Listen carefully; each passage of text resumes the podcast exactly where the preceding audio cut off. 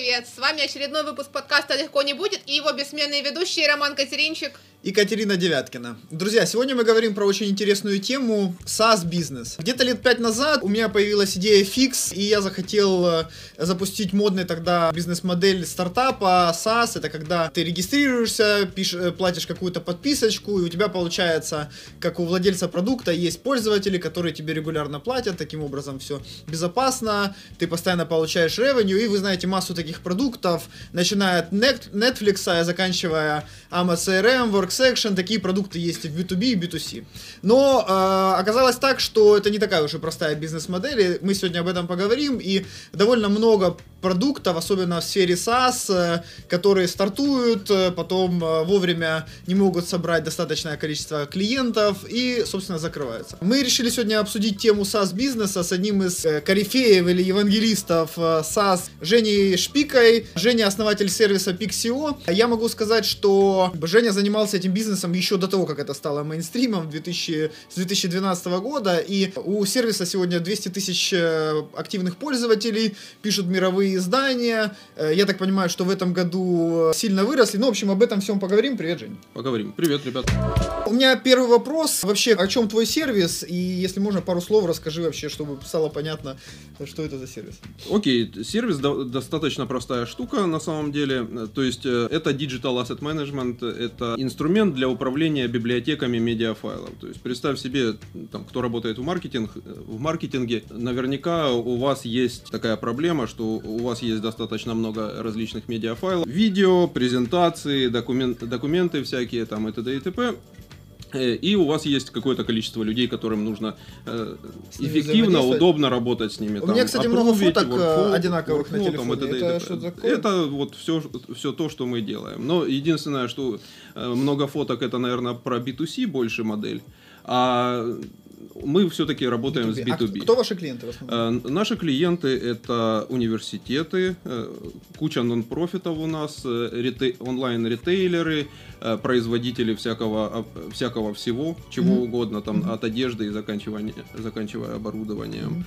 Mm-hmm. В общем, в принципе, плюс-минус более-менее любая компания, у которой есть э, потребность держать большое количество медиаматериалов. Если вы снимаете видео, если вы делаете э, фотографии, делаете дизайн в том числе, мы там, допустим, Pixio используем э, в своем процессе разработки Pixio, как это не, не смешно. Круто. То есть, получается, вы решаете вопрос, когда есть у тебя, например, на борту небольшая креативная команда, которая создает или контент, или большая, да, и эта команда э, должна как-то там структурированно с ним работать, э, версии как-то да. соблюдать, не накапливать то, что не надо, и так далее, и так далее. Это а, то, что мы делаем. А как вы вообще этот рынок нащупали? То есть, а, э, идея вроде как очевидная, но не очень это, это очень смешная и поучительная история для каждого стартапера. То mm-hmm. есть я ее попытаюсь сейчас вам рассказать, да. потому что это, это важно. Значит, она раскрывает весь смысл слова пиво и венчурных инвестиций. Значит, мы начали заниматься вот этим вот всем нашим пиксио в 2012 году. Mm-hmm. В декабре как раз, 12 декабря 2012 2012 года. 12, 12, 12 Недавно, да? Это волшебное, да. Да, это мы собрались, закоммитились и начали это делать. Значит, изначально идея была в том, что мы сделаем сервис для фотографов. Значит, мы начали его делать, э, получили какой-то пиар, о нас там написала много, достаточно много всяких э, западных СМИ, там, включая TechCrunch, там, и т.д. и т.п. Ну, так вот, просто взяли, написали на. Э, у нас была прикольная технологическая демка которую мы выложили в онлайн, там сказали пару слов по этому mm-hmm. поводу, и оно завелось и пошло, пошло, пошло. Вы то сами есть, это очень... просто это очень важно, ну то есть на TechCrunch, на, на The Next Web э, все пиарщики просто мечтают, мечтают попасть, попасть, да, и это ну, то, интересно. Вы сами отправили им просто пресс-релизы? Да, свои? мы не пресс-релизы, мы написали письмо, в котором рассказали историю, что вот мы там начали делать технологию для работы с изображениями в браузере, мы сделали демку, и э, написали о том, что мы делаем как, и куда мы собираемся э, двигаться. Да. То есть попали именно с точки зрения, упаковали классно, так что да, зашло да, редакторам. Да, Окей. Да. Э, получилось не с первого раза, ну, довольно, довольно быстро мы это все сделали, значит, написала много достаточно изданий. изданий. Значит, э, мы вывесили там какой-то логин-форму, типа подпишитесь, запишитесь, когда будет готово, мы вам напишем. Нам, у нас сразу получилось порядка 20 тысяч пользователей. И, собственно говоря, на этих хлебах, как говорится, э, мы получили первый раунд сид инвестиций. То есть очень быстро получилось, по-моему, к середине 2013 года у нас уже был первый раунд, по-моему, 100, 125 тысяч. А, то есть вы их не искали, просто к вам постучали? А, сказали, мы искали, то есть когда нас э, начали писать, э, автоматически прицепом приходят инвесторы. Круто. То есть вот из вот этой э, истории сразу же. То есть получается, вы запускаете какой-то MVP сервиса для фотографов, о нем пишут мировые да. СМИ, приходит куча трафика, вместе с этим трафиком да. приходят инвестора. А инвестора приходят с чем? Инвестора приходят поговорить, спросить, посмотреть и понять. Угу. Если им понятно и им интересно, то они начинают дальше обсуждать. Угу. То есть мы там Э, разговаривали с довольно-таки большими фондами. Один из самых больших это был корпоративный фонд Hitachi, допустим. Mm-hmm. Ну, то есть это ну, достаточно серьезные вещи. Но в конце концов победил самый быстрый, мы взяли ангельские инвестиции. Тут у нас... Э, а как вы... Окей, хорошо, если мы начали с этого. А как вы договаривались с ними о цифре, об equity, какое-то было... Это, это очень просто на самом деле. Есть для э, каждого раунда инвестиций, для каждого типа компании, для каждого типа технологий плюс-минус понятные бенчмарки. цифры, да, бенчмарки, на которые ты ориентируешься, там больше контроля, значит меньше денег. А на что, на что в основном в SaaS ориентируется? Э, в основном на этапе привлечения инвестиций ориентируются в конце концов на, вот, на, на seed investment э, это команда. То есть какие есть компетенции в команде, насколько они закрывают mm-hmm. общие там mm-hmm. маркетолог есть, есть кто-то, кто будет девелопить, есть человек, который бизнесом занимается с понятным бэкграундом. И в принципе, как бы это типичная была абсолютная история, там 100 тысяч, по-моему, за что-то 5% или что-то такое. А, ну, то есть говоря. это неплохо для небольшой команды да, да, на старте проекта, да, это прям да. А сколько у вас было тогда на старте? У нас тогда было трое. Трое, то есть да, ты... Три человека. А ты и как бы являешься и носителем технической экспертизы, или у тебя был э, технический кофаундер? MVP изначально для нашей технологии делал я, когда я еще на, заканчивал работу на своей, э, на своей предыдущей позиции в другой компании. Э, и после этого мы вдвоем с моим кофаундером э, который у нас до сих пор CTO, собственно говоря, начали ее развивать. Потом я ему полностью ее отдал, я начал заниматься бизнес-составляющей, он до сих пор занимается технологиями. Слушай, это получается за 4 месяца вас оценили в 2 миллиона долларов?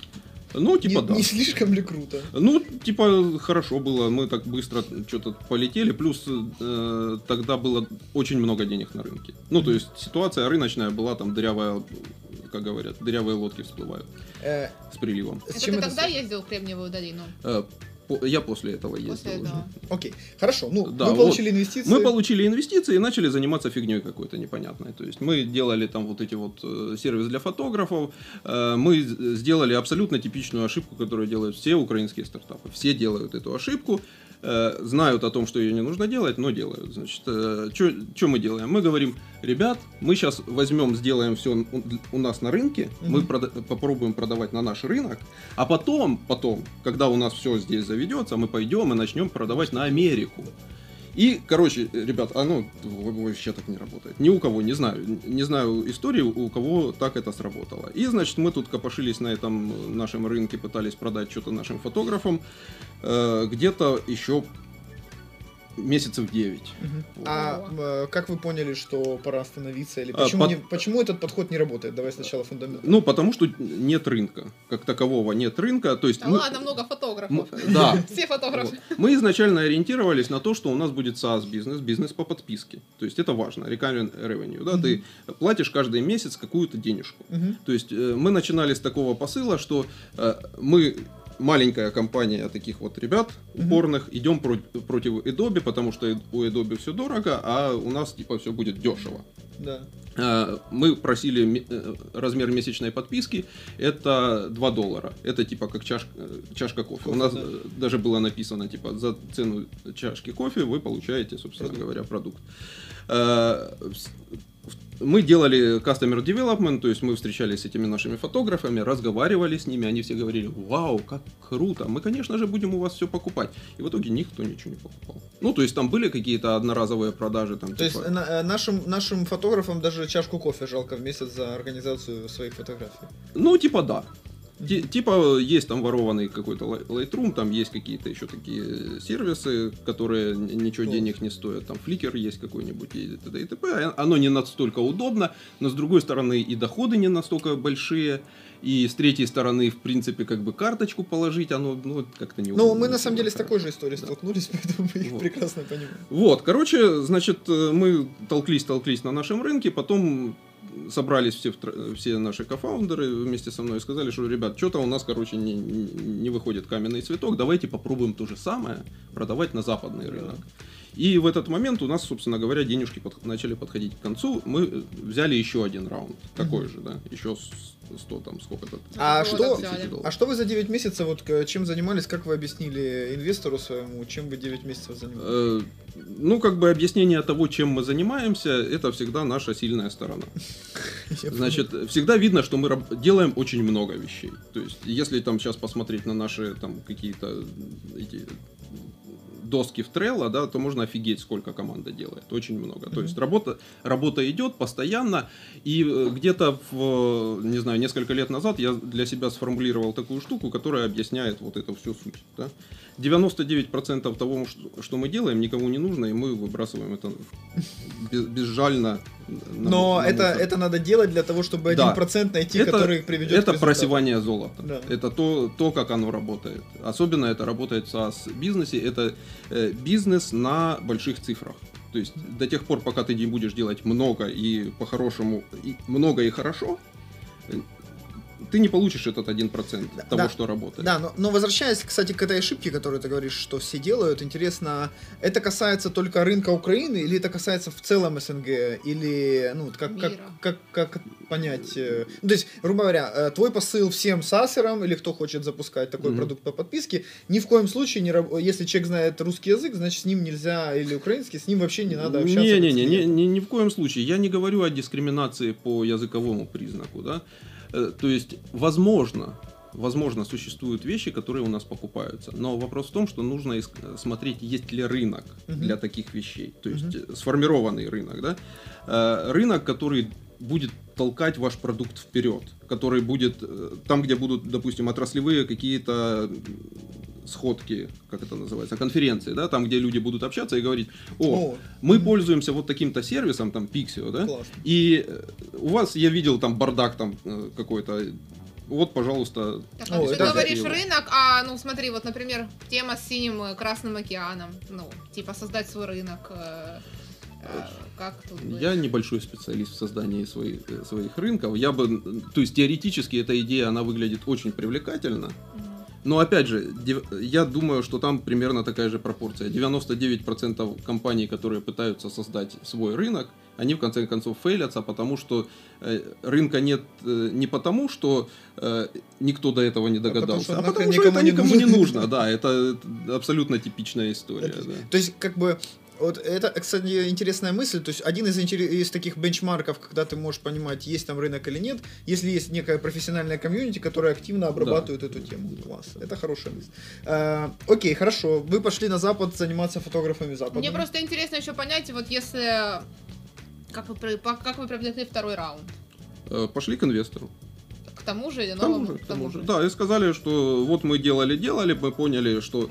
То есть э, важная вещь вот, вот в работе, с, допустим, с инвестором и вообще с другими людьми, это толерантность к ошибкам.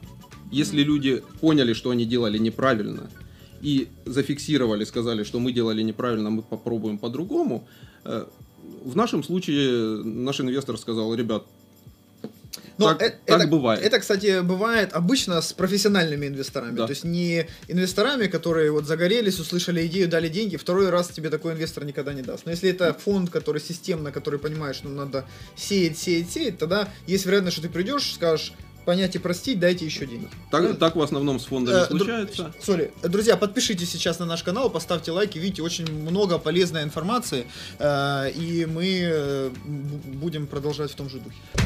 Так обычно случается с фондами, с профессиональными инвесторами, либо с людьми, у которых очень много бизнеса в разных местах. Угу. Люди, которые много раз начинали, и они знают, что там, допустим, странно ожидать от человека, который первый раз начинает бизнес, что, сразу что он сразу просто полетит. То есть так, такое случается, но такое случается довольно редко. Угу. Скорее случается наоборот, когда человек достаточно упорно э, упирается пробует, пробует, и, и потом пробует, пробует, пробует, да, и потом. А, и как вы делали оценку второй раз? Э, второй раз мы э, договорились, по-моему, плюс-минус то же самое. То есть для того, чтобы не, не переписывать документы, угу. мы сделали все Круто. по, ну, по то есть, тем же самым. То есть фактически инвестор в вас, да. у него или было много лишних денег, или это для него небольшая сумма, или он просто верил в команду и в рынок? И ну, поэтому... мы, мы достаточно убедительны. Когда наступил момент, что вы поняли, что вы делаете что-то не так второй раз? Да, значит, мы пошли на американский рынок и начали пытаться продать это все дело, вот то, что мы надевелопили, фотографам. Значит, мы очень упорно этим занимались. Мы э, все каналы лидогенерации, все знают, что такое лидогенерация, мы их все попробовали, начиная от э, PPC, LinkedIn, холодные письма, покупали какие-то ссылки, рассылки. Все прекрасно, все нормально, и в конце концов конверсия в покупке была лучше, чем на нашем рынке. Uh-huh. То есть мы, ну я не знаю, там у нас была база, наверное, 20-30 тысяч пользователей, платящими, ну, может, мы получили где-то пару тысяч. Угу. То есть это... Пару тысяч платящих пользователей, да, то но... есть revenue у вас уже был. Да, но чек был крайне фиговый. Угу. То есть чек в 2 доллара в месяц на пары тысяч э, пользователей, это очень далеко от точки самоокупаемости. Да? И, и вот эта вот вся история, она просто flatline, она перестала расти. Я когда-то общался в э, Силиконовой долине, познакомился с чуваком, у которого был еще на заре где-то 2000 какой-то пятый год. Э, у него был сервис по хранению фоток, и обработки фоток. Он помогал, ну, типа, они много весили, он помогал их как-то оптимизировать и облегчать. Он был, кстати, один из первых mm. инженеров Google, вообще, он там, у него фотка есть чуть ли не в Google, когда было 10 человек.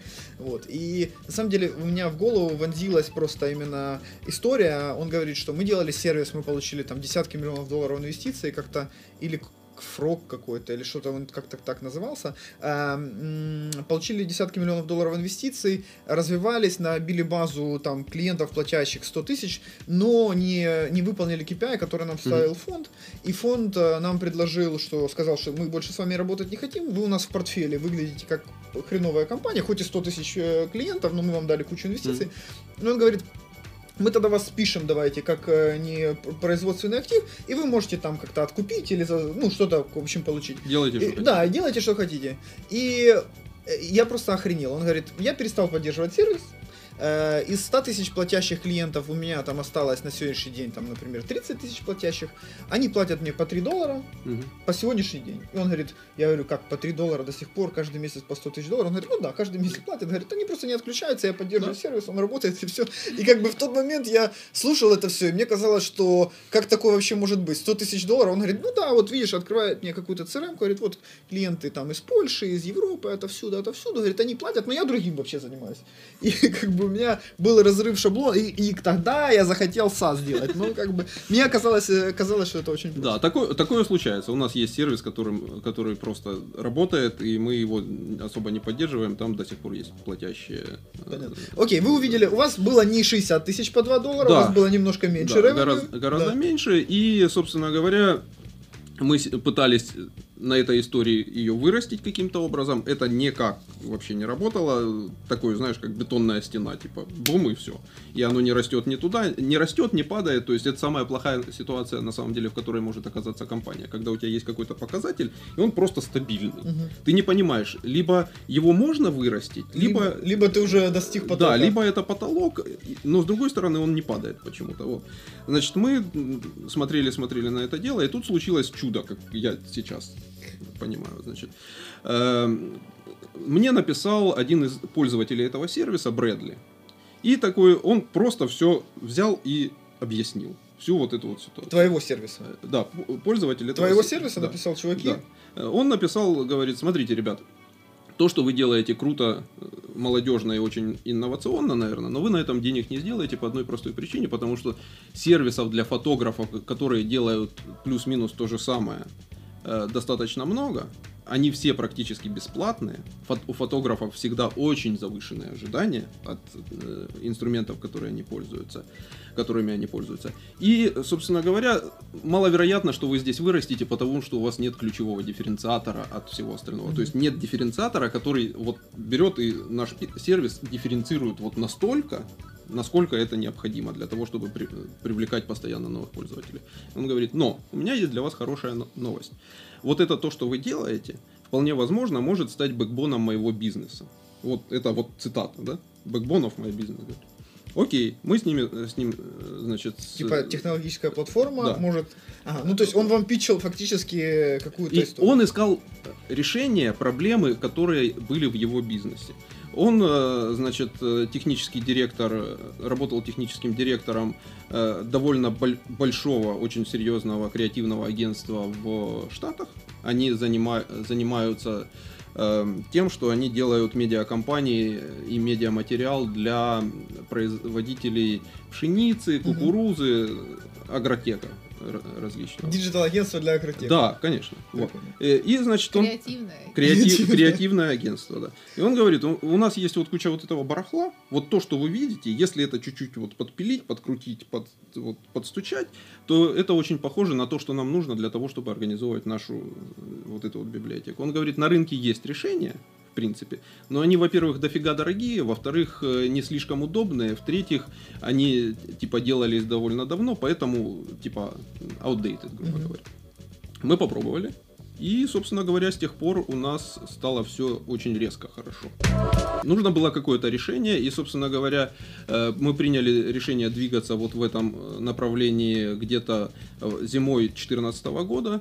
И с, благодаря тому, что мы вот сделали вот этот вот пивот ключевой во второй раз, получается, да, э, у нас э, случился брик-ивен, э, мы вышли на точку самоокупаемости в августе 2014 года. Ага. То есть а, то есть у вас, получается, два с половиной года вы шли к брейк-ивену. Да. Ага. Кстати, это еще интересная история. Ведь э, многие, э, многие продукты опускают руки задолго до брейк-ивена. То есть какая, на самом деле, по твоему мнению, э, психологическая точка, когда надо, когда ты понимаешь, что все не взлетело и. Ну, когда деньги заканчиваются в основном. Когда деньги заканчиваются. Да, тут, Тогда другой вопрос. Тут, тут у тебя, смотри, есть точка бифуркации, когда у компании заканчиваются деньги, у тебя есть два варианта: либо опустить э, руки руки, угу. либо второй вариант э, упереться и сказать, фиг вам, будем, будем фигачить. Двигаться дальше. Значит, вот в этой точке бифуркации мне здорово помог наш инвестор. Я пришел, говорю, ну, что-то не летит.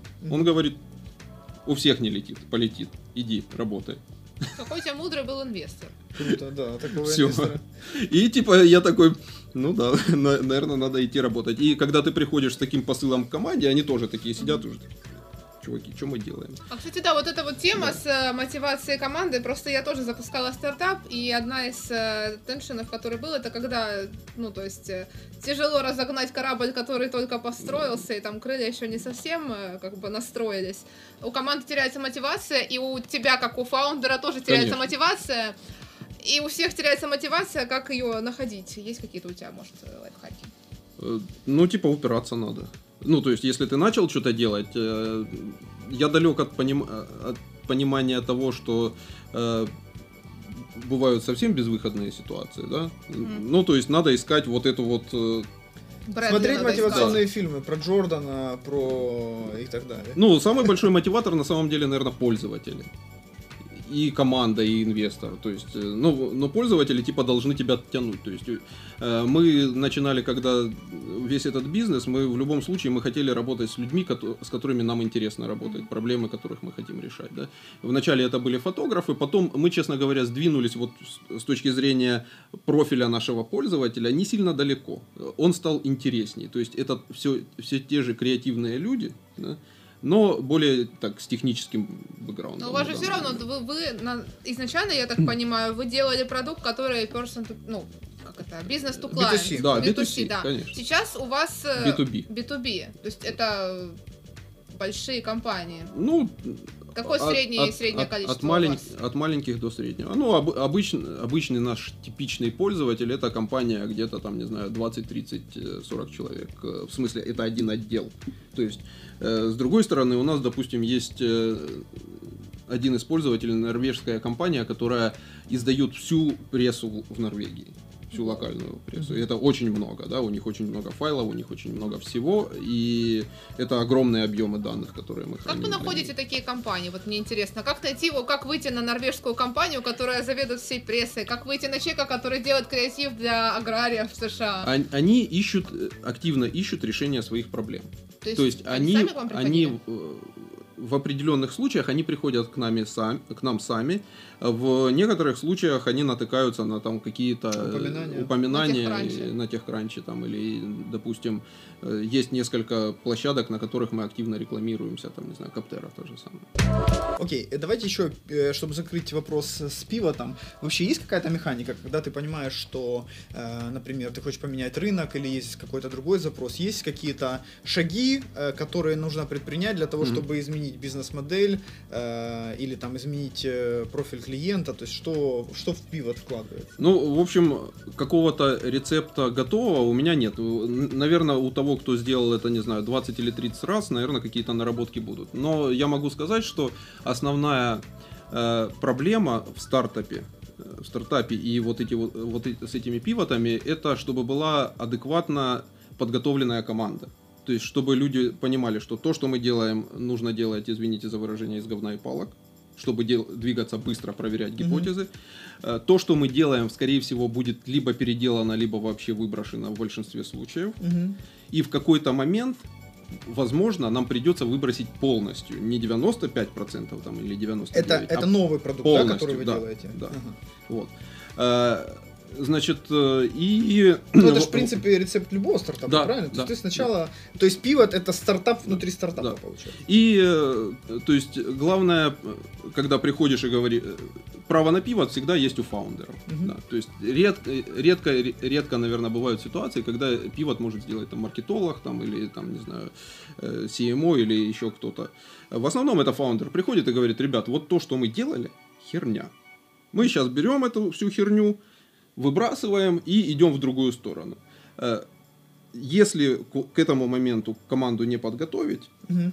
там, не знаю, не поговорить с каждым, там, не объяснить там ситуацию, там, в чем у нас, э, в чем проблемы э, состоят, то есть вероятность эту команду потерять, потому что они скажут, чуваки, Они уже и так демотивированы. Конечно, они и так демотивированы всеми этими цифрами. Ну, все, у всех есть аналитика, да, все видят, что там, не знаю, там 5 пользователей в день приходят, там, или 25, или 30, или 30 на послед... на... в течение последних там 10 месяцев, да, или там 5 месяцев, черт его знает. Все и так уже видят, что все это, там уже все начали свои профили в LinkedIn апдейтить. А, а ты к ним еще приходишь и такой, Мы «Всё, тут не туда шли, Да, мы- как Моисей приходит Да, и мы- говорит, ребят, мы тут ходили, ходили, ходили, сторону». ходили. Да, сорян, Да, разворачиваемся, да, закрыть ворота, открыть ворота. Ну, то есть у тебя должен быть хороший контакт с э, командой для того, чтобы команда продолжала верить. И, и мне кажется, что на самом деле вот люди, которые умеют быть вот в этой core команде началь- э, в начале стартапа, это какие-то специальные люди. То есть это какие-то волшебные люди. Я все еще не понимаю, как их находить, потому что, ну, у нас вот получилось. да. Мгм. И это было именно интересно. Они сказали такие, окей, разворот. Они просто тоже стартаперы в душе. все. Да, то есть это, это все равно такой определенный mindset, Да. не закостенелый, да, Да, когда да, ты да. привык и ждешь, у тебя будет соцпакет, э, тебя будут холить, лелеять, будет отдельный HR у тебя и так далее, то такие люди для стартапа не очень Не подходят, а годятся. должен быть определенный mindset. Окей. Я э, хотела спросить, э, вот ты говоришь, что нужно быть готовым к тому, что если ты делаешь pivot, надо 95-100% переписать у вас, как было. Э, Много пришлось переделывать вот во втором.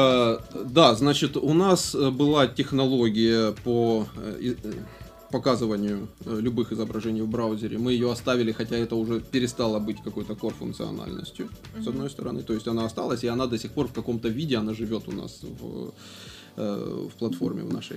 Э, Но нам пришлось сделать из B2C сервиса B2B, B2B. сервис, а это поддержка команд, пермиссий, скучнейшие вещи типа custom fields, репорты, что там еще, э, управление тимами, э, э, подписки, вот это вот все дело, которое ориентировано уже на бизнес. Мгм. Вы... И много команды у тебя осталось? Из тех, что были с тобой, вот ты сказал, делаем пивот, все остались? Э, В тот момент, да. Ага. Брэдли круто. получил какую-то долю в проекте? А один процент или у- бесплатную подписку всю Нет, у него есть хорошая скидка, и он от этого очень... А он доволен. знает, э, что он был причиной Конечно, такого? да, да. Понятно. Ну, о- Очень доволен остался. Слушай, Кем Кем бы в жизни такого По Брэдли? Брэдли, каждому А они- стартапу по Брэдли. Я уверен, что они к каждому приходят, просто Ну, нужно это да, услышать. услышать. М- Возможно, до этого приходило 10 Брэдли, которые мне писали, но не было момента, ситуации, либо... Слушай, ну, я думаю, что все наши зрители и слушатели сделают вывод, что тебе просто повезло, быстро получил инвестиции два раза, и как бы все. Да, всех Скажи, попал. Интересно по поводу инвестиций. Насколько это оправдано вообще, как ты считаешь, уже с, с- как это, с высоты опыта и вообще твой подход в целом э, к инвестициям? Э, Смотри, сейчас бы я просто не привлекал инвестиции. Мгм. По- Почему? Потому что, ну вот, э, если вы делаете что-то не наукоемкое и не капиталоемкое, если вы там, не знаю, не, не делаете э, ракету, не строите, там, Которая требует много которая требует капитала. а, объективно много денег, да, Мгм. или вам не нужно там 50 PhD для того, чтобы делать какой-то внутренний research, то, наверное, смысла в инвестициях, чтобы построить обычный вот SaaS бизнес, э, его достаточно немного. Слушай, ну сейчас полетят копия, на- например, что а как же я команду соберу, как я им буду платить, с чего и так далее. Ну, то есть, например, чтобы слепить продукт, точно 6 месяцев же надо. Ну, имеется в виду, запустить можно быстрее, но все равно его 6 месяцев саппортить. Э, Три человека в команде, это тебе надо там, ну, какие-то там 100 да, тысяч 100 надо. тысяч. Ну, собственно говоря, если вы задумываетесь о том, чтобы начать э, SaaS-бизнес, отложите это 100 тысяч. 100 тысяч. Да. Ага. Не убедил, потому что Да, но- сейчас э, отсекли большое количество людей, которые талантливые предприниматели, но у Конечно. них пока нет 100 тысяч. Естественно, ну вот три человека собираются, скидывается по тридцатке, а тридцатка это уже довольно осязаемые цифры для человека, который работает программистом в течение, там, не знаю, 10 лет последних. Ну, Ну, наверняка, вместо того, чтобы купить э, квартиру, чтобы Да. ее сдавать, как у нас любят, да, ну, Ну, окей, то есть, э, вот здесь мы вывод делаем такой, что чем позже вы возьмете инвестиции, а лучше и не возьмете Да. вообще, тем лучше. Согласен. Но э, инвестиции это такой же психологический фактор. Ты же как бы себя в зону безопасности погружаешь. И когда они ищут инвестиции, они в том числе, они хотят дальше продолжать собирать на квартиру, там, чтобы это самое, а чтобы инвестиции были. Это как бы согласен, тема супер философская. А почему не брать инвестиции тогда? Объясни. Э, Потому что, э, во-первых, хорошего инвестора очень сложно найти. Мгм. То есть э, наш, наша ситуация на нашем рынке, то что, то, что с нами получилось, это скорее очень сильно большое исключение. В основном си- ситуация складывается кардинально, диаметрально по-другому, когда инвестор пытается выступать человеком, который Помогает. помогает активно, да, он приходит там, говорит, делайте так, не делайте так, я вам сейчас вот этих людей там привезу, э, э, возьмите в команду там моего сына, дочку, там кума, зятю или еще кого-нибудь, да, и т.д. и т.п. И вот эта вот помощь, она, естественно, не... Разрушает бизнес и отвлекает тебя от всё, да. фокуса. И с другой стороны, э, часто еще довольно случаются ситуации, опять же, мы говорим об непрофессиональном инвестировании, да, профессиональное инвестирование Да, не, не, профильный какой-то инвестор, у которого Да. есть деньги, и ему скучно, ему хочется... И они еще начинают приходить там каждые полгода и спрашивать, а, собственно говоря, где мои бабки там и что вы, собственно говоря, здесь делаете. Вот типичная история, она выглядит вот примерно так. Мгм. Но случаются Да, исключения. да, я, я тоже с таким сталкивался. На самом деле, пока ты не один раз э, как можно раньше не вляпаешься в такую Да. штуку, тебе сложно объяснить, потому что человек, вроде, который приходит с деньгами, с горящими глазами, он кажется, он верит в мою идею и так далее, и так далее. Но тут э, надо быть и обладать определенным уровнем эмоционального интеллекта, чтобы понять, на самом деле, какую человек задачу решает. Потому что ему скучно, он хочет поиграть в стартап, а ты для него э, главный герой игры в Sims, который будет э, играть в стартап. Э, тут я согласен. Такая история, ты говоришь, что у вас 200 тысяч активных э, клиентов, э, вы выросли в этом году. Как э, для проекта, вообще для вашего выглядит sales процесс? Кому вы продаете, как вы это делаете? О, у нас прекрасный sales процесс. Значит, э, как он выглядит? То есть мы лидогенерацию отбрасываем, лидогенерация как-то как работает. Да, пришел. Они, э, расскажи Это про лидогенерацию. да, у нас был, пришли. мы встречались с Максом Макаренко, мы прям по лидогенерации Мгм. делали серьезный ликбез. Как у вас это работает? Лидогенерация у нас работает, ну, честно говоря, так себе. Могла бы работать и лучше, и мы, собственно говоря, к этому стремимся. Э, Сейчас у нас есть контент-маркетинг. Мгм. Мы, собственно говоря, э, пишем статьи в блог, посеваем их по, через гест-постинг, там, э, линк-билдинг там, и т.д. и т.п. И распространяем через свои каналы соцсети. И То есть контент-маркетинг все еще работает. Ну, это единственное, что у нас стабильно работает. Но надо сказать, что мы начали этим заниматься На заре... на заре этого всего. В 2012 да, году. в 2012 году. Потом мы бросили, но оно все еще висело. Ну да. Потом мы вернулись и проапдейтили, подняли, все это поточили нормально. И оно Но работает. контент-маркетинг для B2B бизнеса это один из самых Да. как бы рабочих. Да. А еще знаешь, что у меня вопрос? То есть вы пишете контент, а сам э, как бы формат контента эволюционирует? Ну, то есть писали статьи, потом что, вы сейчас тиктоки снимаете, да? Не-не-не, мы, у нас все, все еще текстовый контент. Мы думаем над тем, что надо там добраться до ютубчика, видео там и т.д. и т.п. Но что-то как-то для этого нужны отдельные люди. Мгм. А у нас мы сейчас планируем закрывать другие компетенции. На самом деле, как бы вообще глобально нам нужен CMO сейчас. Мгм. Человек, который будет... э, У вас до сих пор нет CMO? Нет, у нас до сих пор нет CMO. Женя. Нам нужен человек с большим хорошим опытом в digital, с э, пониманием там PPC, SMM там и э, человек, который умеет это делать все еще руками, да, то есть это уже не там абстрактные CMO там компании, Который руководит да, только всем. который- сам должен ну, делать. Ну, это вообще любой подход в стартапе. То есть ты не просто там всем раздачи, задачи раздал, ты сам делаешь, фигачишь. Слушай, ну это всеми удивительно, 8 воюешь. лет нет до сих пор семьи, как бы. Ну, пока вот э, пока мы занимались HR у вас хоть есть? Нет. Я, я HR работаю. Я до сих пор работаю, разговариваю со всеми людьми, Это которые... круто, это- Про HR мы еще поговорим, Да. давайте вернемся к Давайте, sales да, процессу. sales процесс. Sales процесс, значит, sales процесс выглядит э, с одной стороны типично, с другой стороны у нас э, заняло очень много времени для того, чтобы понять, что оно так должно работать. Значит, у нас есть э, каналы, по которым к нам приходят пользователи. А, э, Значит, пользователь регистрируется, и после этого мы считаем, что это типа как э, лид, который э, маркетинг qualified lead, Мгм. по факту MQL, да, на самом деле. Что такое? Давай расшифруем маркетинг Qualified Lead. это человек, который подходит по, По, по нашим портрету да, вашего по клиента. профилю нашего клиента, значит. После, то, то есть мы его квалифицируем и говорим, что вот этот человек, Наш он, он подходит. Значит, мы ему пишем, э, у нас есть онбординговая компания, которая рассказывает о том, как пользоваться сервисом, там приходит пачка писем этому человеку, и э, среди этого у нас есть еще э, предложение сделать демо.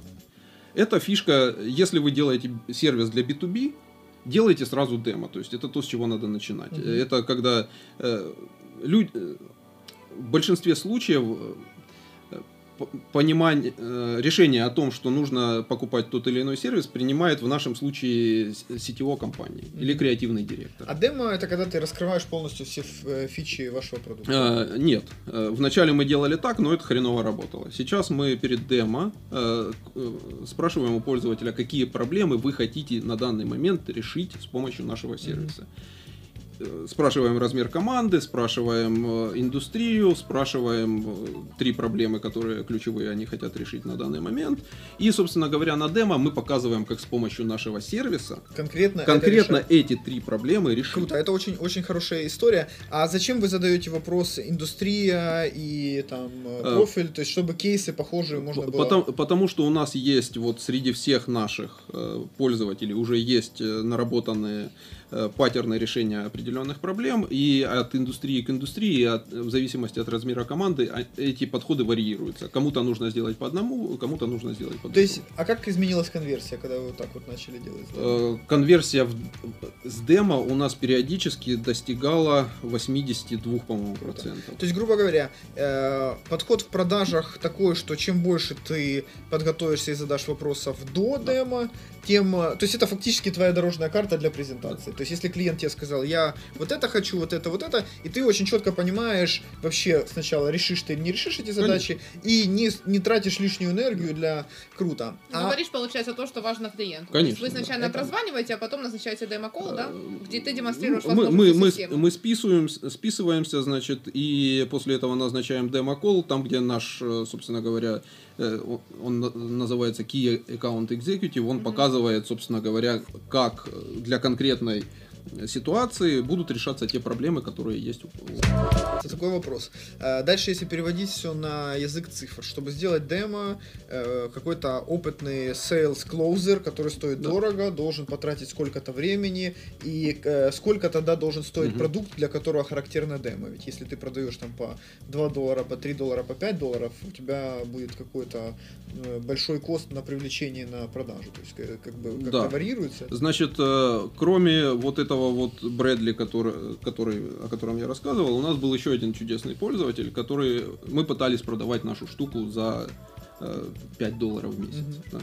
Он, э, кто-то из наших пользователей, я имени, честно говоря, уже не помню, э, мы общались, и он такой говорит, ребят, смотрите, у вас большая проблема с ценообразованием. Э, Моя мотивация состоит в том, чтобы мы собираемся пользу- купить ваш сервис, а такие сервисы, они покупаются типа на очень много времени. То есть у нас э, черн пользователей это где-то там 1,3%, в прошлом месяце, по-моему, 0,65%. Давай скажем, что такое черт, потому что звучит Отток, как цвет. отток пользователей это когда пользователи Ну, отписка. отписываются, да, да. да. Э, И основное количество э, пользователей, которые отписываются, это out of business. То есть это компании, которые Закрываются. просто закрылись. Круто, это Вот. круто. И, а, И, значит, этот товарищ, он говорит, у вас очень большая проблема с ценообразованием, потому что, смотрите, вы продаете корпоративный софт за цену, с которой битусишно. э, B2C-шная, и я не могу пойти к своему там боссу на approval и сказать, мы собираемся для нашей компании На несколько лет. на купить несколько за лет 5 ку- долларов. купить за 5 долларов в месяц там, на, на 20 человек вот эту всю э, штуку. Э, Сложно Ставьте представить, высокие цены. сложно представить, чтобы это прозвучало в наших широтах. То есть, как бы, э, ты знаешь, э, как-то дешево у тебя сильно продукт. Можешь, пожалуйста, мне его продать дороже? Да, ну то есть э, то, что тут товарищ сказал, он говорит, вы оставляете слишком много денег на, на столе. Мы подняли цены тогда, по-моему, в 5 раз, потом мы подняли еще цену в 5 раз, и в прошлом году мы еще на 20% подняли. Несколько вопросов сразу автоматически. Первое. Как вообще до этого выглядело ценообразование? Почему 2 доллара, 5 долларов? Почему не 7, не 15? Почему не 1? Вот как это... Пальцем в небо. Пальцем в небо. Да. То есть, в принципе, практика, когда в SaaS цена пальцем в небо, это как бы распространено. Общепринятая достаточно, но опять же есть э, для... Я, честно говоря, уже не помню вот этой всей истории по поводу B2C, но по поводу B2B я могу сказать, что если вы продаете что-то своим э, тимам, да, командам, то, скорее всего, sweet spot для, цен, для цены за такой сервис, э, обычный SaaS, там, CRM, э, Да, Digital Asset Management, какой-то teamwork, да, э, это будет где-то, наверное, от 4 до 15 долларов в месяц за per seat. Да. Круто, круто.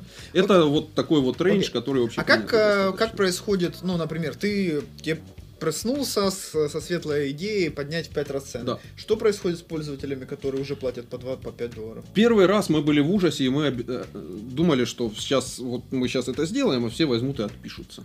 И никто не отписался. Никто не отписал. Ну, то есть это значит, что ценности вы даете значительно Ну, больше. про- просто э, большин- э, опять же, это не то, что платит человек из своего кармана. С Эта одной компания стороны, платит? Да. С другой стороны, это понятные э, деньги, и это все еще там где-то в рынке. Там мы достаточно ниже рынка сейчас прайсимся. Есть же какие-то, наверное, ключевые цифры SaaS, которые надо мониторить. Какие ты можешь? Значит, MRR, соответственно. Что такое? Э, Это monthly recurring revenue. Надо понимать, сколько денег вы Ежемесячно получаете ежемесячно от получаете клиента. от подписок. Ага, Да. То есть это, это самый приятный, да? Это, это приятное. Значит, неприятное это burn rate, сколько вы денег сжигаете в месяц. На команду, на, маркетинг. на команда, маркетинг, все это стоит. Значит, один из самых ключевых показателей это customer acquisition cost, сколько стоит вам пользователь, который конвертировался в подписку. Мгм.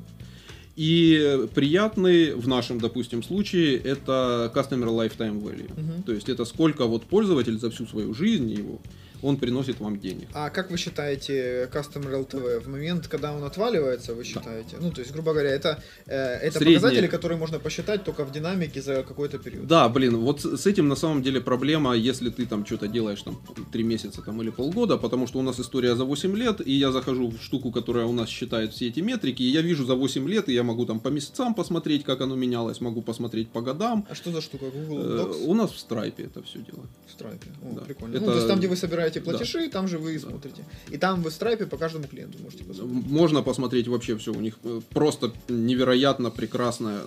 Очень дорогая, с одной стороны. Да, Stripe это, наверное, самая, одна из самых дорогих платформ по сбору Ну, она, по-моему, агрегирует же, да, все, все платежные сервисы. Э, да. и как бы... Да.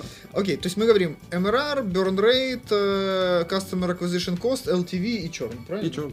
Ага, То есть Ну, это, это как ключевые показатели, которые можно э, и нужно Да. мониторить сам. То, то есть э, у меня есть, э, как э, у экзек, экзека вот этой ком- э, команды, компании нашей, у меня есть э, те метрики, на которые я смотрю ежедневно. Вот э, это, это вот важно, то, на что я смотрю. У нас есть такой, э, такой показатель, как э, overall usage. Это на каждый клик, который делает пользователь в интерфейсе, у нас генерируется событие.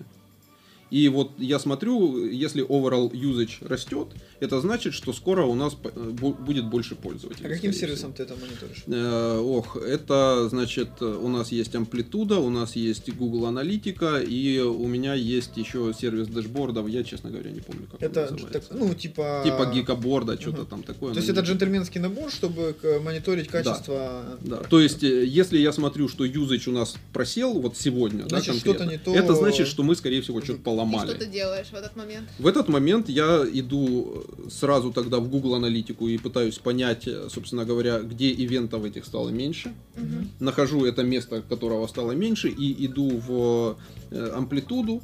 И в амплитуде смотрю, собственно говоря, возможно, там какие-то ошибки есть ассоциированные с вот, эти, с вот этими штуками.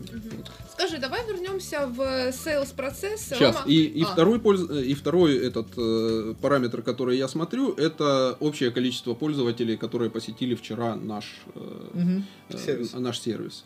Если их стало меньше, это значит мы в маркетинге или в лидогенерации что-то отвалили. Вчера или все-таки на дистанции? Э, Ну, Вчера. то есть вчера. именно и за ты день. идешь к маркетологам и говоришь, ребят, что-то Э. Нет, я всегда... Маркетологов же нет. Смотри, э, э, ну, у нас Кто-то есть кон- контент кон- контент-маркетинг, А, контент. есть, да, и они там могут что-то То посмотреть. CMO нет. То есть я всегда пытаюсь сам разобраться с проблемой. То есть желательно не, не бросать красный флаг и говорить, давайте, идите, люди, ищите корень проблемы. Зачем? Столько же времени, сколько у меня это возьмет, э, столько же возьмет это у любого А как же другого делегирование? человека. Как же... Э, У нас такое случается очень редко. Окей. Процесс продаж. Да, процесс продаж. Просто Рома говорит, что, скорее всего, sales это очень дорого и все такое. Ну, А да, кто что? у вас, у тебя выделенный sales? Или Да. ты сначала сам продавал и потом обучил человека? Как это было? Да, значит, э, изначально я продавал сам. То есть, смотрите, стартап. Если вы делаете стартап, нужно приготовиться к тому, что большинство вещей, которые вы делаете, вам придется делать самим своими руками. И это нормально. И это это, Это не- это ненормально, это правильно, это так должно быть. То есть, если ты хочешь, чтобы у тебя продавалось, начни продавать сам. То есть, ты берё- э, я брал сам вот этот вот, э, попробовал э, несколько месяцев повести вот эти демо, подоговариваться с пользователями на демо, вытащил вот эту вот всю структуру, этот фреймворк, как оно должно быть, написал документ. Плейбук у нас появился. How to что-то там демо. да, не помню, как он называется. Потом я попросил свою коллегу, у которой был английский язык получше, она была более коммуникабельная, чем я, и, в общем, хотела этим позаниматься, попросил ее этим позаниматься. Она попробовала, позанималась, улучшила это. Потом мы взяли человека, э, девушку, которая у нас, собственно говоря, работала и до сих пор работает Customer Success, которая всегда общалась с пользователями. И попросили ее сделать это. И у нее получилось это еще лучше. Потому что она еще лучше знала Пото- клиентов. потому что она уже общалась с этими людьми, плюс у нее очень высокий уровень эмпатии, да, что типично Очень для, важно, для Customer Success. И после этого мы такие, ага, нам нужен человек эмпатичный, с хорошим английским языком, которому будут нравиться люди, там и т.д. и т.п. Вот, этот вот, вот это вот все. Давайте попытаемся найти человека, который отвечает вот этим критериям. Мы нашли сейлза. Как вы его нашли? Сейлза, в принципе, сложно найти, я про это спрашиваю. Есть как- Если у тебя есть Тем более у тебя нет HR. Не, селза не сложно, продающего Да. селза Да, которые действительно если у тебя есть понятный набор критериев, то сейлза найти можно. Это не просто, но можно. Вот, мы на- нашли сейлза такого. Из А, Украины? Да, из Украины. И на- надо отметить одну очень важную вещь. Смотрите, э, все демо, которые мы проводим, мы проводим их под запись. О, Вот. И когда демо, то есть заканчивается успехом. как, э, нет, э, значит, как мы это обосновываем для пользователя? Мы говорим, смотри, после того, как э, мы проведем демо, мы сделаем демо-ревью мы посмотрим, не было ли там каких-нибудь неточностей. Если были неточности, мы, собственно говоря, тебе это все э, исправим и э, зафоллоуапим. Во-вторых, ты сможешь взять это демо и показать ребя- остальным э, ребятам из своей команды. А, то есть мы тебе тоже даем. Да, мы тебе тоже даем это демо. И в-третьих, мы посмотрим, что мы там тебе наобещали.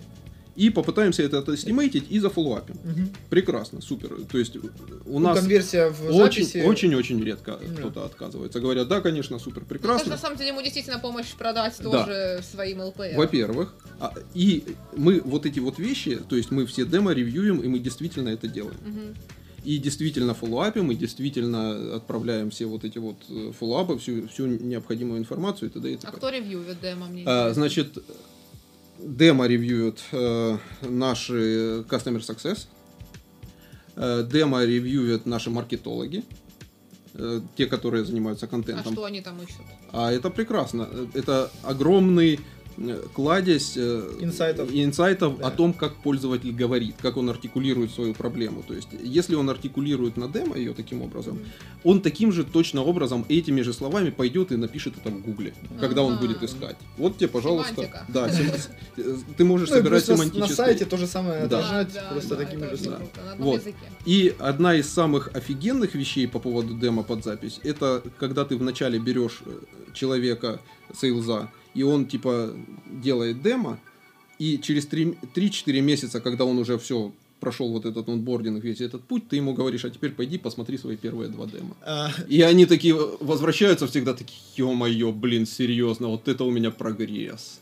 Круто. А, то есть человек э, думает, что- Друзья, подпишитесь на наш канал, и вы будете знать, как делать э, демо в B2B SaaS продуктах. Скажи, вот ты еще много Работает. говоришь, э, ну, то есть про sales, тут закрыл, за- закрыт вопрос. Ты говоришь про customer success много. Что это Да. такое, кто эти люди? И как с этим работать? Э, Да. Да, значит, Customer Success это следующее, вот вы продали, да? То есть как продать, понятно. То есть сделали демо, потом follow-up, follow-up, follow-up, поговорили, еще там что-то там обсудили, может, какой... у нас есть, э, кроме э, этого всего прочего, еще в процессе продаж э, так называемые sales бустеры, как мы называем. Есть, допустим, э, э, скидка за быструю продажу, Мгм. то есть, если пользователь там у нас триал две недели, если он в первую неделю по- подписался, он получает там, я не помню, какой-то там 10% или 20% скидки. То есть вы ему говорите, что если Да. ты приходишь Быстро. на подписку в течение двух Да. недель, то тебе скидка. Э, Ну, то есть, э, надо понять, как э, B2B выбирает инстру- э, инструменты для того, чтобы купить. Они берут, набивают список вот Мгм. такой. Да. Берут, набивают демо. Э, Идут на каждое демо, а после этого начинается процесс триала, который может занять хрен его знает сколько А у вас триал, триал получается как фримиум или Ну, как фримиум. фримиум, Да. да? То есть ты можешь продолжать пользоваться какой-то кастрированной версией Совсем долго. кастрированное, да. То есть бизнес, бизнесом оно, оно точно не Мгм. подходит, оно так сконструировано, Мгм. так должно быть. Вот. И вот эти триалы, они могут продолжаться бесконечно. И самое интересное, что в большинстве случаев, если как- какая-то, какой-то бизнес хочет купить какой-то tool, процентов 80 это не то, что они покупают конкурентов, это то, что они ничего не покупают. Мгм. Поэтому вот этот момент, когда они решили этим заняться, его нужно очень быстро. Ускорить. Можно ускорить. Э, Бывают э, ситуации разные на самом деле. Есть, допустим, у нас опыт э, с educational institutions. Это колледжи американские, э, университеты и т.д. и т.п. Там sales цикл зависит не только от желания человека ЛПР купить это дело. Там еще есть цикл бюджетирования. Если они, допустим, вышли на нас в, в декабре, мы знаем, что они не купят раньше августа. Потому что в- и в августе они просто все приходят, там все вот эти вот университеты, и такие тун-тун-тун-тун-тун, раз, карточки, карточки, карточки, денежки, денежки, денежки. Супер, прекрасно. Вот, та- такое бывает. Значит, э, собственно говоря, продали мы свой SaaS, прекрасно, супер, все ра- рады, счастливы, но на самом деле это только в корпоративном мире, это только начало. Дальше, собственно говоря, случается customer success. Либо не случается. И в этом случае очень многие э, сервисы сталкиваются с такой ситуацией, когда продали и через два месяца отписались. Продали и через два месяца отписались. И это э, называется высокий черн рейт. Мгм. Да. Это типа плохо. Потому что если у тебя на самом деле... э, То есть почему черн рейт важна, важная метрика? Если у тебя черн рейт, там, грубо говоря, 8%, Это значит, что у тебя каждый год все твои пользователи отписываются, и тебе каждый год нужно Заново заново их их, подписать. У тебя должна быть либо адская машина маркетинга, Маркетинга, которая будет тебе вливать этих лидов, а количество бизнесов, оно в принципе большое, но все еще То есть у конечное. тебя сильно портится юнит экономика, Да. ты, получается, меньше зарабатываешь. Да, да, и... да. Окей. Вот. Лояльность пользователей э, на, э, при высоком черне не работает сарафан, э, сарафанное радио. там А что надо на этом первом этапе тогда вам сделать? Надо научить пользователя пользоваться, Извлекать максимальную да, ценность. То пользоваться есть, системой. фактически вам надо первые несколько месяцев чуть ли не ежедневно с ним общаться, и э, как ты Ну, пользуешься, не- пользуешься. Не, не до такой степени все страшно. То есть мы об- обычно... Есть пользователи, которые просто вот понимают, как это работает. Они, э, ну, мы пытаемся построить э, сервис, который до- довольно очевидно, как им пользоваться.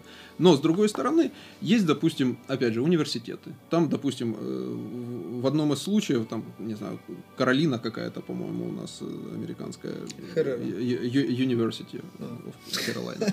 И там, там бабушки пользуются этим. Им, им нужно там В все... университете бабушки? Да. Им нужно этим вот, э, вот всем, всем этим Класс. пользоваться. да.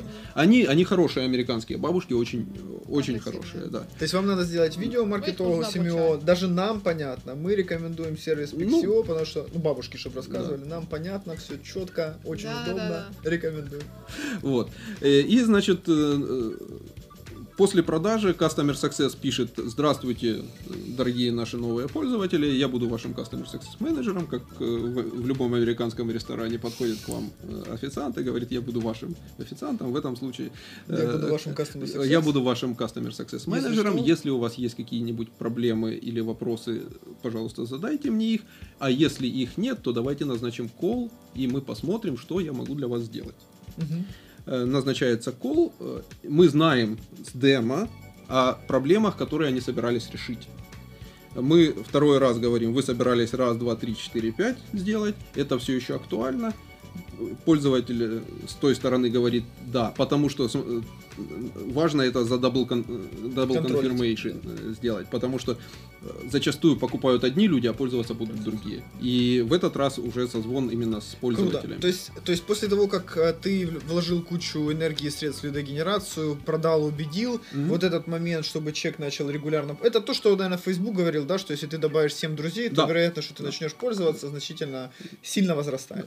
Вот, Customer Success Manager делает этот созвон, конфирмит или меняет план э, адаптации. Мгм. И, собственно говоря, после этого, что мы делаем? Мы э, берем и кажд- там, раз в неделю смотрим на эту команду, на этих пользователей, делают ли то, о чем мы с ними договорились. Если не делают. Если не делают, мы им пишем, спрашиваем, в чем проблема, пытаемся разобраться, помочь. Возможно, они столкнулись с какими-то вещами, которые мы можем со своей стороны поправить, объяснить. И с другой стороны, в большинстве случаев просто это напоминание, Мгм. оно работает как напоминание. Как напоминаю. Что типа, ну, Зайди, попользуйся. да, зай- зайди, сделай то, о чем мы договорились. Если не, не делаешь, то... э, Круто. расскажи, Ну, наверное, почему. поэтому у вас такой черный и, в Да. принципе, здоровый. А много у вас людей в команде вот этой вот Customer Success? Раз у нас- 200 тысяч юзеров. Э, Ну, так это ж за 8 лет накопилось.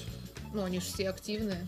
Ну, так э, и, и это... А, ты имеешь в виду, что У нас- юзера нужно Customer Success ему делать не всю жизнь, а какое-то не- не- не количество времени? жизнь. Конечно. Типа как адаптация у Конечно, это сотрудника. адаптация, это буквально там, не знаю, там неделю-две Неделю-две. происходит, да. То есть, И потом уже человек все знает. А как вы делаете, вот, когда у вас новые фичи, да? Ага. Э, обучаете? ну, то есть мы пишем об этом на- в блоге. У нас есть очень супер подробный help-центр. Такой подробный, что прям капец. Там вот все написано, чем, мы умеем. А, Значит, у нас фича состоит, собственно говоря, из фичей, э, статьи в help-центре и каких-то маркетинговых материалов.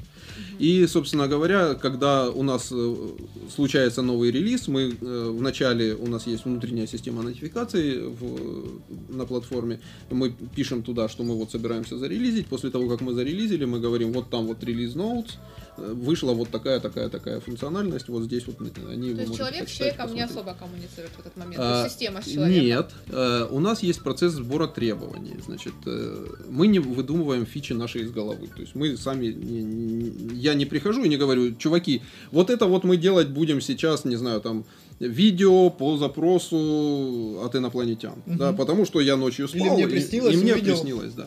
Э, В основном у нас э, поток фичи происходит следующим образом. Приходит пользователь к в саппорт или в Customer Success и говорит, ребят, мне вот здесь неудобно, или мне нужно вот для этого вот это. да». Э, Мы берем вот, эту вот э, этот запрос, смотрим на него, если он технически feasible, то есть мы можем его сделать, да, мы его отправ- спрашиваем других наших пользователей. А если мы сделаем такую штуку? Если мы сделаем такую штуку, оно вам будет полезно, супер. Если полезно, мы это кладем в roadmap и потом это все дело конструируем. Собственно говоря, возвращаемся к процессу релиза. Это прям хорошая идея. После того, как мы сделали релиз, если кто-то из этих пользователей спросил у нас, э, просил у нас эту функциональность, мы их апдейтим, просим фидбэк. Если они э, посмотрели и сказали, да, супер, прекрасно, мы им говорим, пойдите, пожалуйста, оставьте нам отзывы там, там, там. Класс. Не, ну на самом деле это подход э, супер, учитывая, ну то есть от запроса клиентов, соответственно, таким образом и лояльность их растет, и таким образом как бы команда не делает то, что Да. потенциально им не, не будет полезно. А я помню, ты мне рассказывала, когда я к тебе приходила э, советоваться по тому, как правильно делать стартап, ты говорил о том, что вы делаете типа как псевдофичу, Да. что-то такое. Это если, э, то есть э, есть запрос э, от пользователей, их несколько, и они складываются типа в какой-то кластер. И это типа новая функциональность. Ее никто не, не просил, Ага. с одной стороны.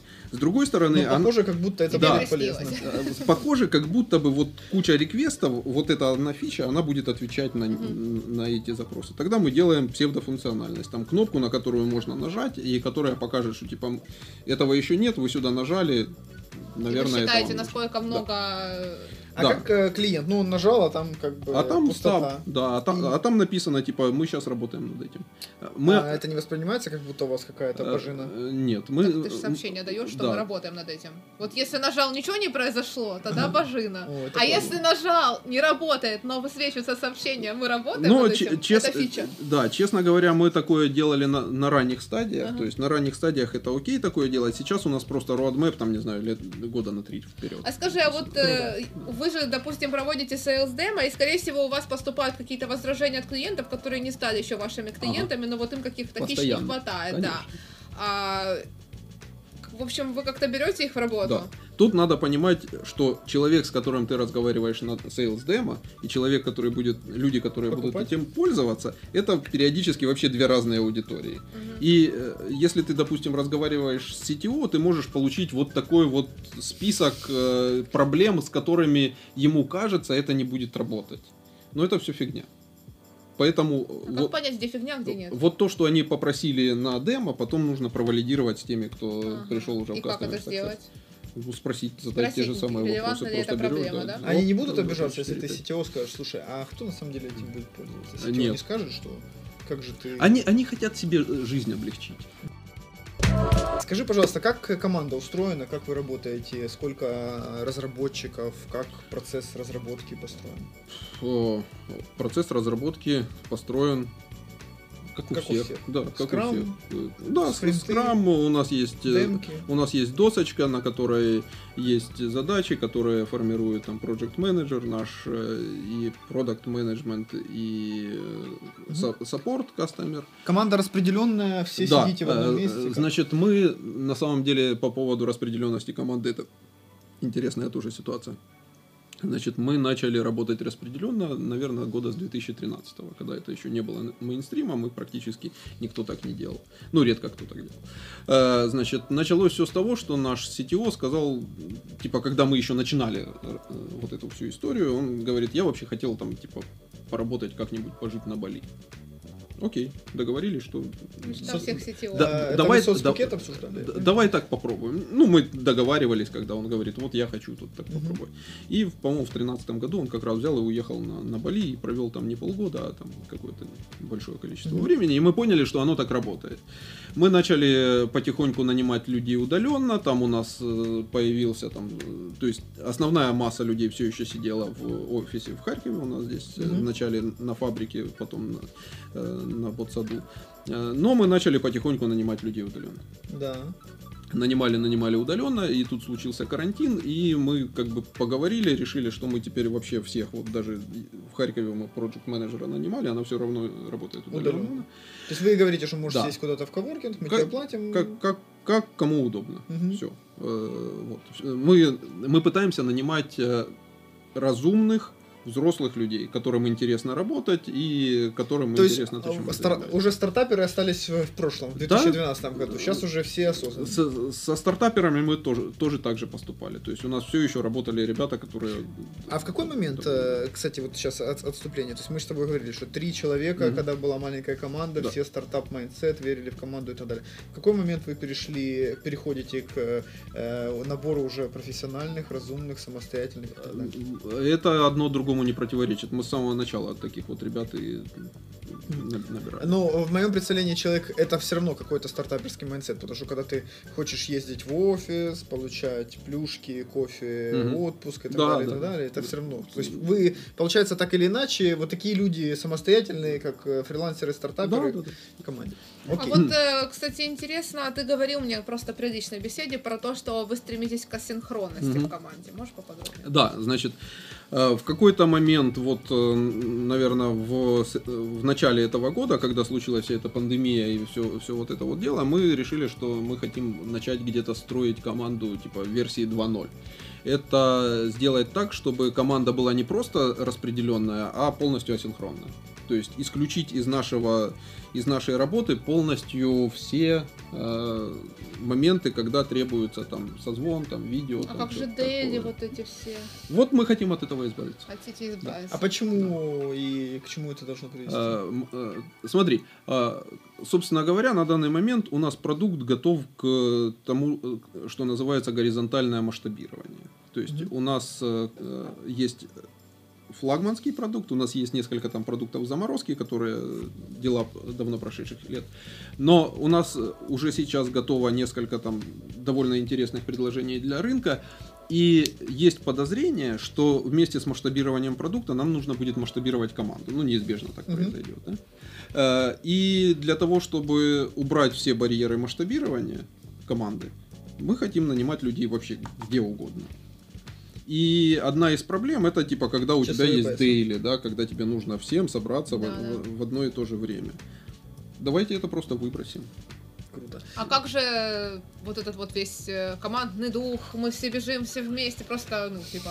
Я как бы не наоборот понимаю, я Да. такая, чтобы дома ни Но с до кем не какого общаться. размера это можно? Ну, то есть, все равно в какой-то момент у тебя тогда, получается, эффективность будет сильно падать, если не будет вот Или этих не делики. будет. Делики же делаются для чего? Чтобы все синхронизировались, какие блокеры. Окей, я сейчас займусь твоим блокером и так далее. и так Да, далее. но е- есть способы синхронизироваться без дейли э, стендапов. То есть все, все то же самое можно делать, допустим, в чате, который абсолютно асинхронный. Мгм. Точно так же можно... Ну, то есть, э, созвоны все еще неизбежное зло, но надо сни- снизить, во-первых, их количество. Количество, да. Во-вторых, э, Согласен. нужно сделать так, чтобы на созвон не приходило там 20, Все. 20 человек. Все, да, потому что это тупо ты берешь просто кучу времени Съедаешь. и такой-. Да, вот, пожалуйста. То есть И есть, получается, из есть 20 all человек hands, где-то человек допустим, да. 17 э, смотрят Да. Facebook. Да, да. э, А как находить вот настолько э, самоорганизованных людей, которые прям вот не особо-то, ну, то есть им На- не нужен контроль, они просто перформят. Да, на каждую вакансию мы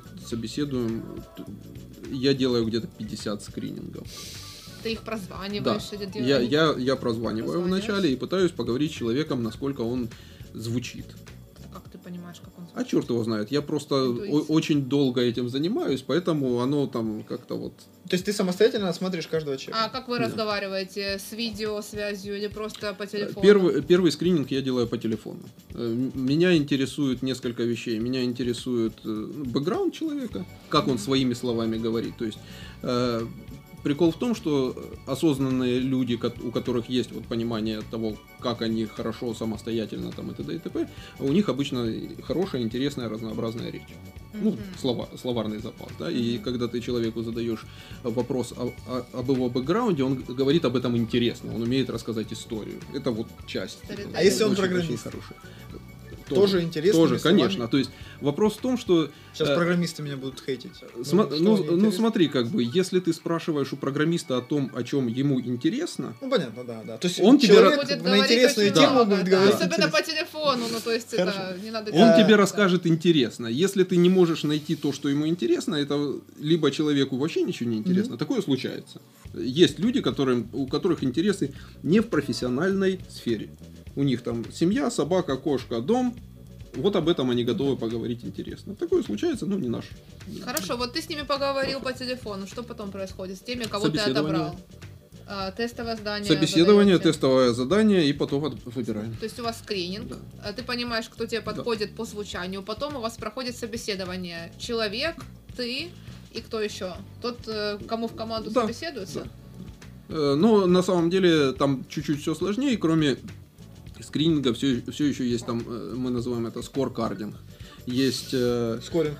ну, скоринг, да, на самом деле. Есть э, куча па- пачка параметров на каждую позицию, которую мы определяем, и мы там ставим в зависимости от ответов на вопросы и тестового задания, ставим от 1 до 5 оценочки. Потом смотрим средний этот. А, тестовое даете? Пытаемся на, Это после на все позиции. Э, В основном, э, если человек джун, Да. то желательно до. А вы ж джунов вроде не берете в Э, команду, Иногда, и- не, иногда берем. Иногда берем на какие-нибудь позиции, потому что... ну, А как э, вот вы- Смотри, верстку, да. Ага. Ну, чуваку с э, 10 годами experience а, верстки, ну, и Да. не, не сильно Ну. интересно э, объективно. То есть Скажи, а бывает, вот ну, как, э, ну, сейчас просто тема с тестовыми заданиями такова, что сеньоры не очень хотят их делать, то есть и тестовые себя дискредитировали, потому Мгм. что, ну, то есть не все же там рекрутеры э, осознанные. Как вы боретесь с возражением, я не буду делать тестовое? Или вы не ну, боретесь? Не боремся. То есть не хочешь делать Ну, тестовое, не, не нам не по пути. Окей, хорошо, да, давай до, до этого Ну, то есть закончим. тестовое это своеобразный такой, знаешь, преграда, маленький заборчик, который, если ты перелазишь, значит, ты достаточно хочешь. Если ты недостаточно хочешь, то, наверное, ты когда и выйдешь на работу, ты тоже есть- точно так же будешь... Да, я понимаю, но просто э, когда у тебя практически никто не хочет делать тестовое, тогда ну, Ну, мы- надо как-то работать мы- с возражениями. Мы хотим людей, которые хотят у нас работать. И у вас таких достаточно, да? Они есть. Мгм. Ну, то есть, э, там последняя э, вакансия, которую мы заполняли, этот э, project manager, Да. э, я просто физически не мог всех, э, всем скрининг даже сделать. То есть, э, количество откликов было какое-то абсолютно сумасшедшее. А это почему? Потому что вы вас знают уже, к вам Не хотят, знаю. э, как-то вы... Ну, типа, довольно редкое пред- предложение, наверное, на На рынке. самом деле интересно работать в продуктовой команде очень многим проект менеджерам Да. в принципе, людям. А, Мне Да. кажется, поэтому тоже Ну, людям- хорошие отзывы. людям Пл- особенно. Плюс, э, плюс, э, ну, у нас интересная, типа, культура, да? А Культура, построенная на коммуникации полностью. Мы друг с другом разговариваем, и все решения, там, у нас нет там какой-то адской диктатуры с одной стороны, с другой стороны, это там какая-то более-менее понятная демократия. Э, Мы очень сильно доверяем нашим ребятам, которые у нас работают, вот просто вот полное доверие. Э, И это отражается в том числе там каких-нибудь бенефитах. У нас есть там безлимитный отпуск, да. То есть мы, э, как это э, смешная история, как это началось, я в Безлимитный отпуск. Это, кстати, Да. интересно. я в каком-то году забыл просто трекать, кто сколько брал отпуска. Мгм. И я обнаружил, что не случилось ничего плохого. То есть Ага. люди, типа, которые уходят в отпуск там на, на 10 дней, они потом берут еще где-то 10 дней, и ничего страшного, в принципе. То есть примерно в среднем, ну люди что считают отпуск? Не бы, знаю. Это Просто говорит об возможность- осознанности. Есть просто возражение такое, я просто общаюсь с разными HR, рекрутерами, и действительно это сейчас такой тренд, безлимитный отпуск, многие там в Кремниевой долине такое предоставляют. Одно, одно из основных возражений у людей это то, что, ну, у людей, которые думают о том, чтобы внедрить этот бенефит в компанию, то, что люди начнут ходить в этот отпуск просто Да. безлимитно, Да. ну, то есть ушел на полгода. Э, Э, У ну, меня на, на- у меня на все такие э, вопросы, то есть вот таких вот маразматических ситуаций, их можно придумать очень-очень много. Э, ответ один и тот же. Не работайте с мудаками. А что ты будешь делать с человеком, если он как бы взял и ушел на, в отпуск на три месяца? Ну, ушел в отпуск на три месяца, за- придется заплатить ему за три месяца. Вопрос в том, что он perform ит или не perform ит. Э, В каком состоянии он оставил то, то что э, он делал. Ну, Э, то есть тут, тут больше такая история, во-первых. маркетинг, Да. HR-маркетинг все равно. Ну, Безлимитный отпуск это хорошая такая штука, которая сразу вау-эффект. Во-вторых, э, проверка Ну, осознанности. мне кажется, люди, в принципе, такие, что, ну, не уйдут они на три месяца, но Да. если у тебя есть задачи, ты ответственный человек, ты привлекаешь в компанию ответственных людей, ну, то Ну, есть... проверочка. Я, я видел э, ситуации, у нас э, отпуск в основном где-то до 10 дней ребята берут. Потому что э, прикол в том, что они знают, что они в любой момент могут его взять еще. Типа, это не то, что там вот один раз дорвался и надо допить, напиться там до, до полного вот А. изнеможения. Э, у нас как-то один из программистов взял э, отпуск на, по-моему, на 14 дней или на, на, на 3 недели, там что-то дольше, чем медиана. Он поехал там со семьей в Египет и через, э, по-моему, через неделю он Охренел и вернулся пош- Не, смо- послушать. смотрю, он что-то там коммитит. Э, Я говорю, Паш, а что, собственно говоря, ты ж в отпуске? Он говорит, я их отправил на пляж, маму со всеми детьми и с женой, а сам поработать решил. Так интересно у вас. Э, Друзья, подписывайтесь на наш канал, э, ставьте лайки, и вы будете знать э, первыми, что существует безлимитный отпуск. Жень, э, давай э, теперь про цифры и про планы поговорим. Давай. Во-первых, 8 лет прошло, 200 тысяч клиентов. Да. Вы дав- давно преодолели break-even. Э, Да. Вас пытаются купить, э, проинвестировать на, как это, раунд А или Б? что Блин, да. Или Э. IPO, ж, какие планы вообще? Что? Короче, с инвестициями смешная ситуация. Когда мы перестали их искать, к нам начали приходить инвесторы и говорят, ребят, Деньги. деньги, деньги нужны, деньги, деньги не, не нужны. На самом деле, как бы, я не сильно понимаю, за- зачем нам могут сейчас понадобиться инвестиции, потому что для того, чтобы взять раунд и его эффективно потратить, нужно иметь какой-то ансамбль маркетинговых каналов, который работает на привлечение, куда ты кладешь, грубо говоря, 1 доллар и вытаскиваешь оттуда там 1 доллар 20 центов там, Мгм. или 1 доллар 5 центов, неважно. Ну, то есть ты, ты должен быть уверен э, в Какая-то юнит экон- экономики да. прям супер. Какая-то экономика должна быть с точки зрения не, не самого сервиса, а именно с точки зрения роста, что ты можешь положить туда, не знаю, сколько-то денег и достать сколько-то денег. Значит, э, мы как-то так, я в принципе всем пишу, что мы сейчас занимаемся своим бизнесом, и если нам понадобится, мы с вами свяжемся. С другой стороны, сейчас э, для, допустим, для нашей компании довольно много э, предложений, не связанных с инвестициями, это как типа кредит. То есть, грубо говоря, можно сейчас пойти в Stripe, оставить заявочку, и я думаю, что мы где-то до 300 тысяч долларов можем спокойно То получить. есть они на базе вашего ревеню Да. понимают, какой у вас стресс. Да, они скоринг делают, они просчитывают. И какой и процент говорят, будет? да. Наверное, процентов. Э, Это единоразовая комиссия, и, по-моему, там последний раз было 5,5%.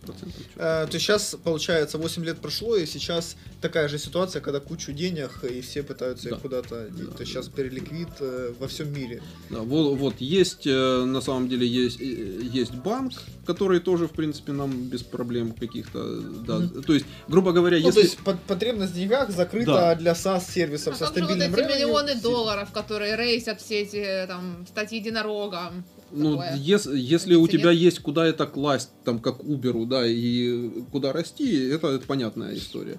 Нам просто некуда это положить. Короче, у вас много Ага. лишних денег, Да. я понял. Скажи, пожалуйста, а какие планы? Вы планируете стать единорогом, когда? с, другой, с другой стороны, мы реинвестируем, собственно говоря, все, что мы зарабатываем, мы это Тратите. кладем обратно, да, тратим по факту. Когда вы станете единорогом? Э, Не знаю. Наверное, для этого надо будет э, запустить еще пару сервисов, посмотреть. То есть у нас есть идеи, каким образом масштабировать вот то, что мы делаем. Э, С одной стороны, эволюционно, это добавление новой функциональности и расширение нашего ценностного предложения. Э, Значит, и второе, это у нас есть пару революционных уже идей, Мгм. там типа продукты, которые мы, мы давно работаем с нашей целевой аудиторией, и мы знаем, чего они хотят. Э, Слушай, а всем надо быть вообще единорогами? Вот интересно, к этому все Конечно. так стремятся? Ну как Ну, же, это ну, же Ну, в смысле, ну а как же миллиард. там дауншифтеры и все такое? Ладно, ладно. Дауншифтеры бу- будут без миллиарда, значит. Жень, очень интересно. Спасибо. Желаю вам, если вам надо, конечно, стать едино- единорогом как можно быстрее. Да, спасибо большое. Спасибо большое. Спасибо, Жень. Классно.